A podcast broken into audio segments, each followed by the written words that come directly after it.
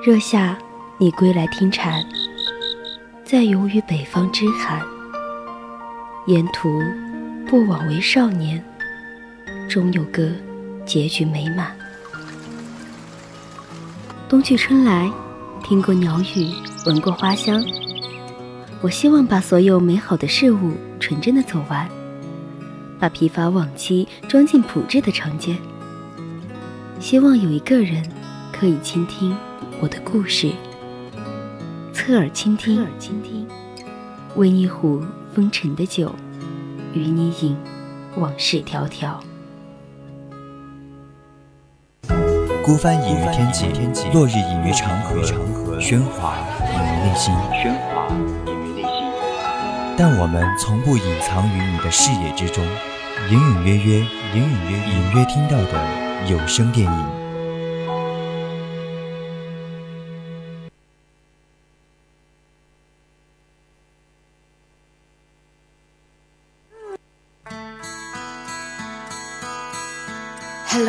Darkness, my old friend.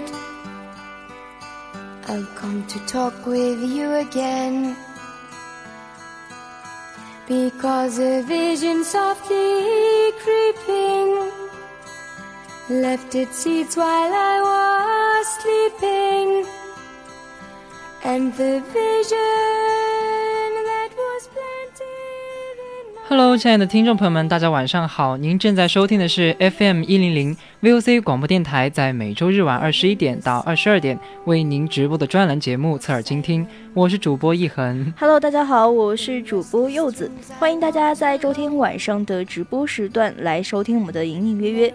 哎，不知道大家有没有感觉到此时坐在这里的心情，哇，有一点小激动。怎么了？为什么这么开心啊哎，？为什么呢？因为下一个周就到五一了嘛，该吃吃该玩玩，对吧？哇，好像你倒是提醒我了，哎，你是要去哪里玩吗？就是和朋友约啊，但不会不会浪费这个假期的时间吗。嗯还有呢，今天也是四月二十一号嘛，还有三天，《复联四》就要上映了，好激动就是关于复联四，好像大家都比较关心的一个话题了。那看来，呃，柚子主播在前段时间的预售中已经为复联四的票房 出了一份力哦。有没有没有没有，因为我不知道我看完《复联四》之后，在凌晨三点钟在大街上干什么。好吧，那说这个复联四啊，这个首映席就感觉真的是一票难求。对，刚刚其实我们在娱乐甜圈的时候也聊到了很多关于这个《复联四》的东西，所以大家如果感兴趣的话，一定要去看一下。对，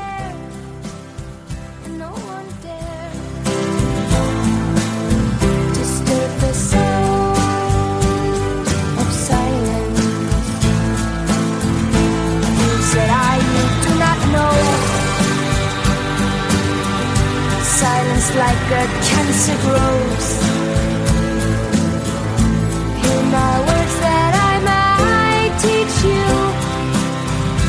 Take my arms that I might reach you. But my words like silent rain. 那关于《复联四》呢，我们会在下一期的节目中和大家聊一聊。今天我们要聊的这部电影呢，也是非常非常的精彩。对，这部电影呢也是一部悬疑电影哦。那么这部电影的名字就叫做《调音师》。没错，这么精彩的电影，相信不知道听众朋友们有没有去观看？那有兴趣的听众朋友们可以加入我们的 QQ 听友四群二七五幺三幺二九八，或者呢可以在荔枝公屏上和我们互动。对，大家也可以通过搜索并关注微信公众号“青春调频”，微博呢 @VOC 广播电台来收听更多有趣的节目。当然，还可以在荔枝、蜻蜓、网易云上搜索我们的 VOC 广播电台，就可以收听到我们的节目了。欢迎大家参与到我们的互动中来。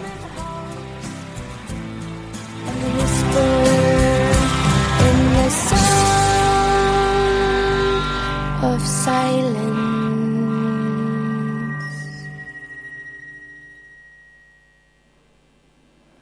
那那么《调音师》这部电影呢，在二零一八年十月五日在印度、北美等地区同步上映，直到今年的四月三日呢，就在中国大陆发行了。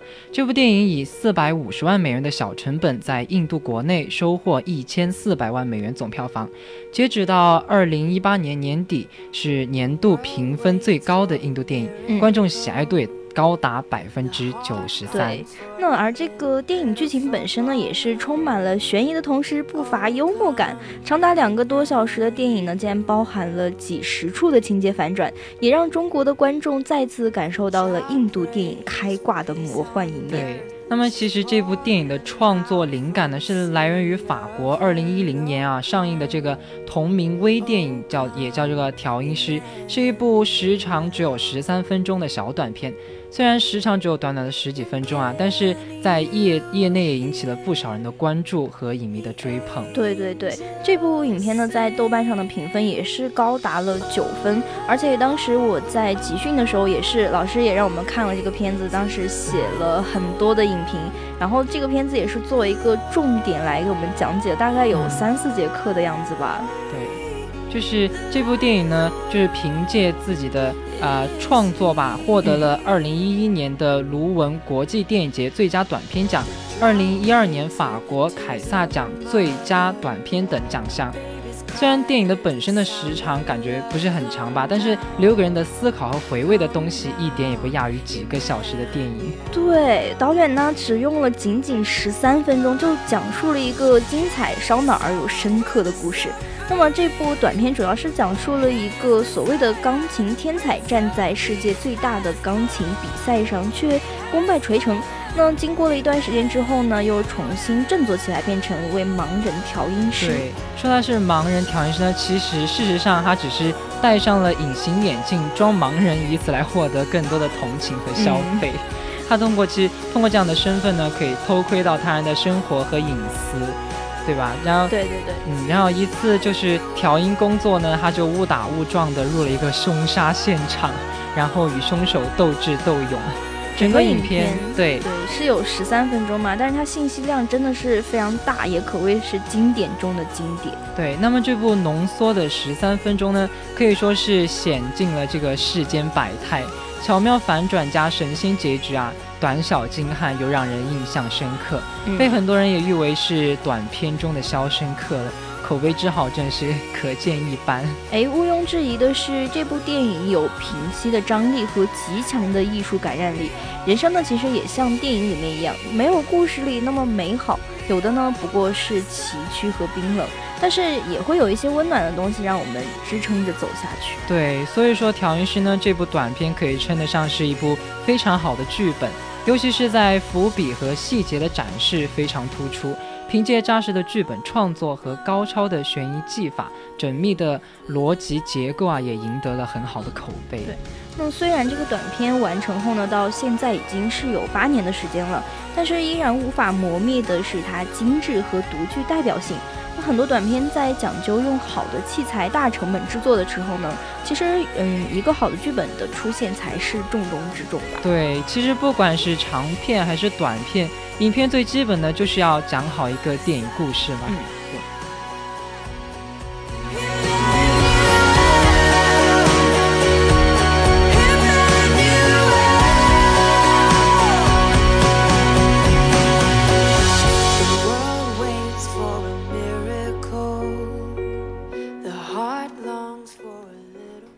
尽管印度悬疑电影《调音师》改编自法国同名电影《调音师》，但翻翻拍的这个改编消息刚出来的时候却备受质疑，更是有海内外的影评人啊呼吁这个导演不要糟蹋原著。但是在顶着巨大的压力下吧，印度版的《调音师》还是于二零一八年十月四日在印度正式上映了。哎，这个打脸影评人的是印度版的这个调音师，同年就获得了烂番茄给出的最高印度悬疑类电影的分数。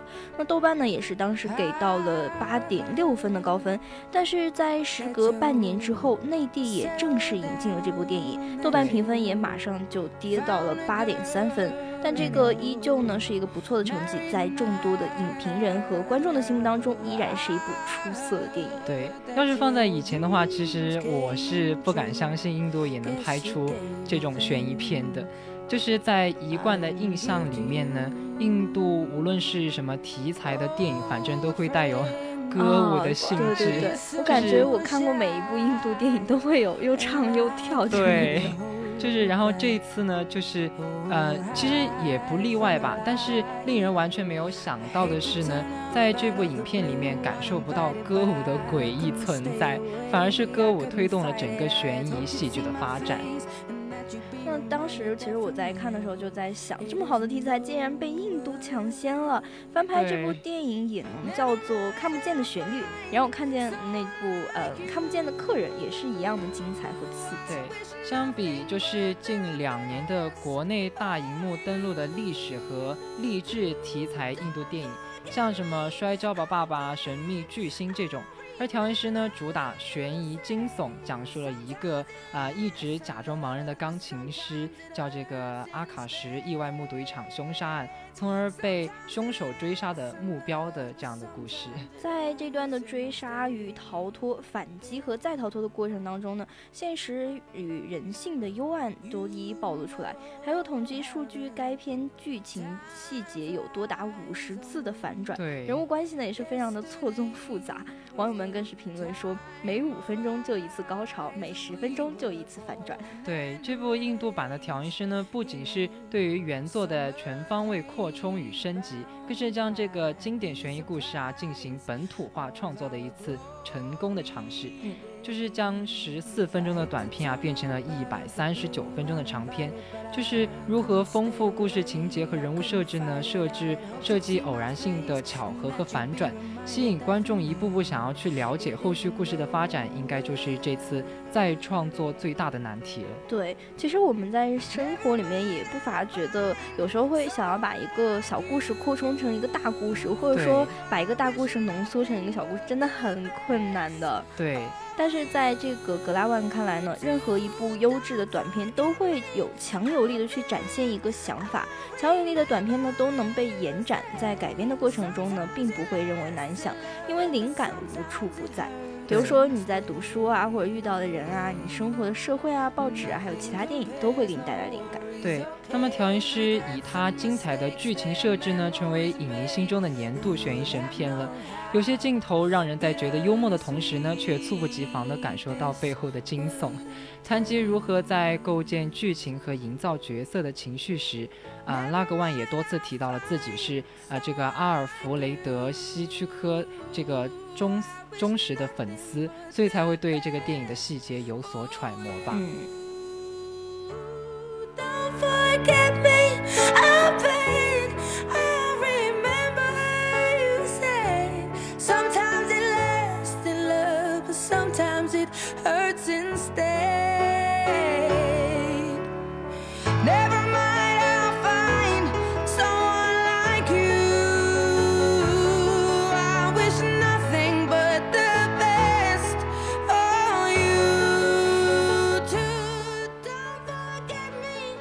这些年呢，印度影片引进的就感觉日渐多了起来，评价都也还是很不错的，但是看久了也会。就是有人就开始产生这个审美疲劳，就吐槽啊，这个印度电影太爱唱歌跳舞和喂鸡汤了。哎，的确也真的 是有一点啊。无论是这个历史片、传记片，还是社会现实片，都充满着这个温情的治愈色彩，传达出满满的正能量和价值观。对，虽然这种电影能获得比较大多数观众的喜爱吧，但是那部分。嗯，不偏爱这部分的观众也是敬谢不明。比如说我妈，她就很喜欢看 印度电影，她觉得特别的正能量。对，但是这部调音师的话，绝对就是足以打破大多数人对印度片的刻板印象，因为就是感觉它真的实在太生猛了。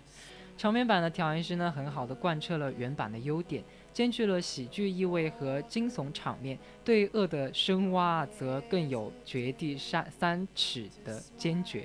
影片全长一共一百三十九分钟，在商业片里也算是偏长的那种。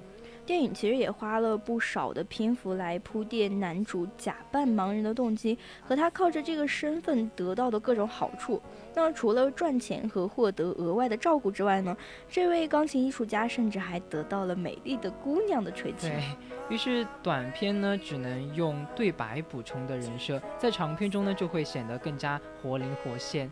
而这一段自然也是加入了印度片必不可少的歌舞内容，同时也增加了更多的笑点。嗯，这一段看似有点偏长的铺垫，其实是我觉得是蛮重要的。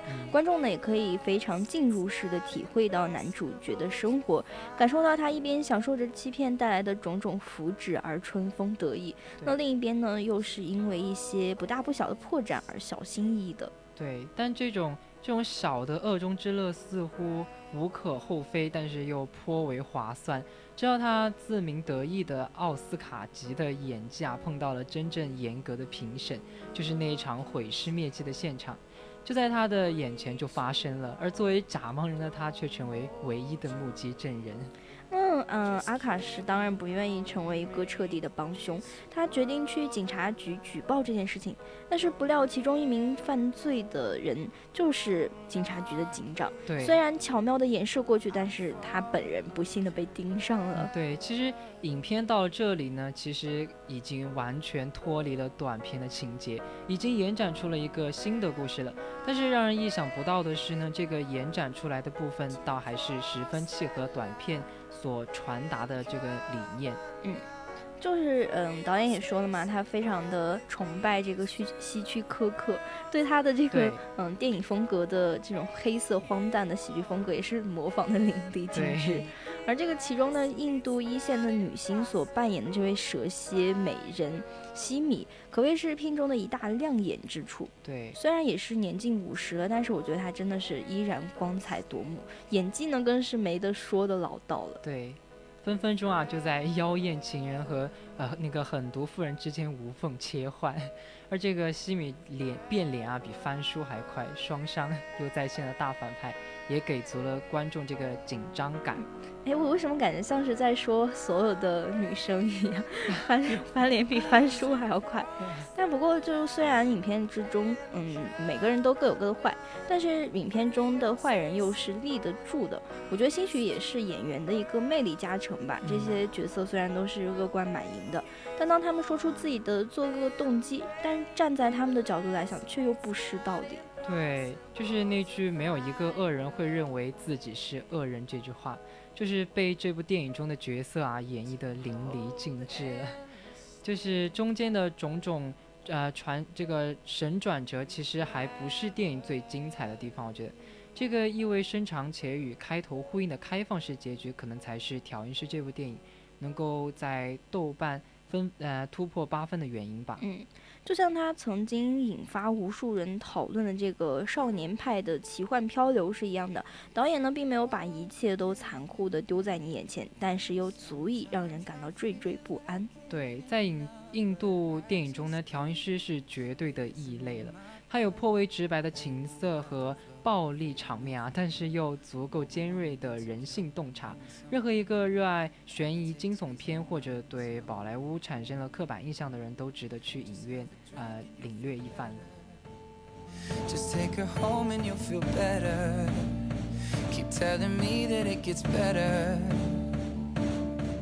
Does it ever help me? It's like the walls are caving in. Sometimes I feel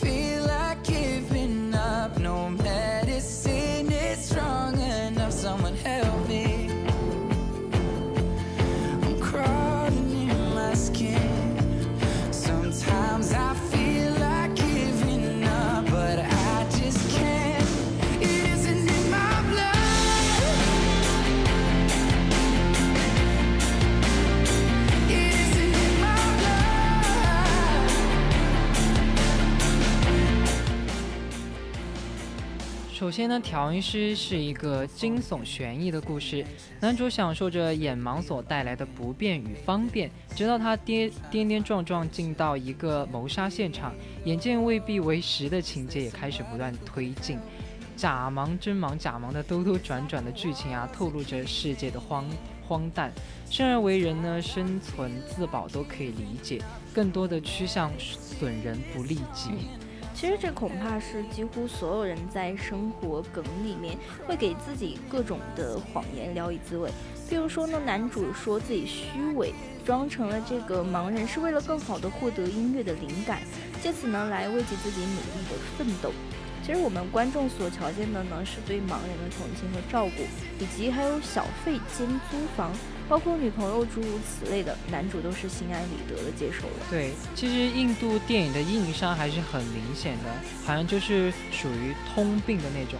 但是这一次的改编呢，却有许多的神来之笔。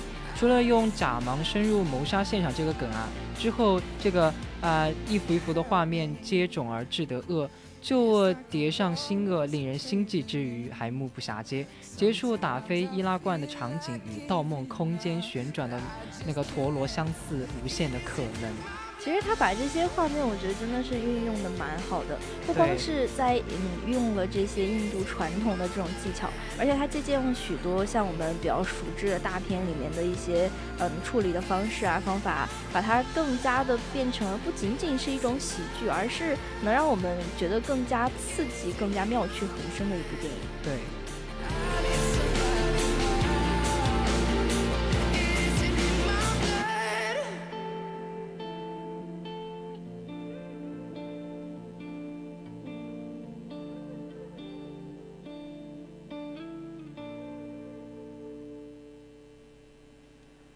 那么这个红洞县里无好人，开场是个打猎的画面，狂奔的兔子不断瞄准的枪口，有点人为刀俎，为鱼肉的格调。画面黑屏暂停，这只兔子就到了啊尾声，又重新跑了出来，慌不择路的撞上行驶的汽车，然后汽车翻滚，但是兔子却毫发无损。这些其实都是始于男主一杯咖啡的叙述，重点呢是他撞进了这个谋杀现场，蛇蝎女呢同情夫杀了亲夫，装瞎反被识破，那她保命的最好手段呢就是杀人。但是这个蛇仙女当然不会放过撞见谋杀的男主，不管是真瞎呢还是假瞎，她都要让他真瞎。但是这瞎的真的把他弄瞎之后，就男主也不用再伪装了，对，他就沮丧和恐惧也是到了极点。对，而混穷的伙计呢，也是遇到了索命的世界大战。对，或许这些啊，一开始就从那杯啊那个烟气升腾的咖啡，男主面对装瞎来骗的女友，娓娓道来的无。孤回顾，可能最关键啊，男主也不是沉默的羔羊，谁又是省油的灯呢？竹式拼杀未必是刺刀见红那么直截了当，而这个故事究竟隐藏了多少东西呢？可能需要你看完电影之后才能得出结论了。人们制造了谎言，以期望别人理解的符合我们所熟悉的，这恰恰是符合人们的利益心态。对，其实全员恶人啊，不过是现实缩影，人人是路人，人人都装瞎。导演借助一个个鲜活的恶人形象，展现着现实的黑暗，也表达着对其辛辣的讽刺。嗯，其实我觉得这种现象在我们现在社会上真的是可以说比较常见了。就比如说昨天晚上我和室友去超市的时候，我们在路上就看到有很多人在围观，不知道中间发生了什么事情，但是就是围过去的人越来越多，就是在我们心理学里面叫围观者效应嘛。但是就是当你真正去出事的时候，很很多人可能会过来围观，但是对会对你伸出援手的人真的没有几个。对，这其实让我想到就是之前的那些什么跳楼啊，那些是旁边的人都没有一个想要去帮助，然后就在旁一旁叫好的那种。其实我们现在很多社会上的悲剧都是因为大家没有人对这些人伸出援手。所以我希望大家看了这部电影之后呢，也能去做一个对别人有一点点帮助的人吧。对，那好了，以上就是我们今天隐隐约约的全部内容。我是主播柚子，我是主播一恒，感谢你的收听，那我们下期再见。的世界。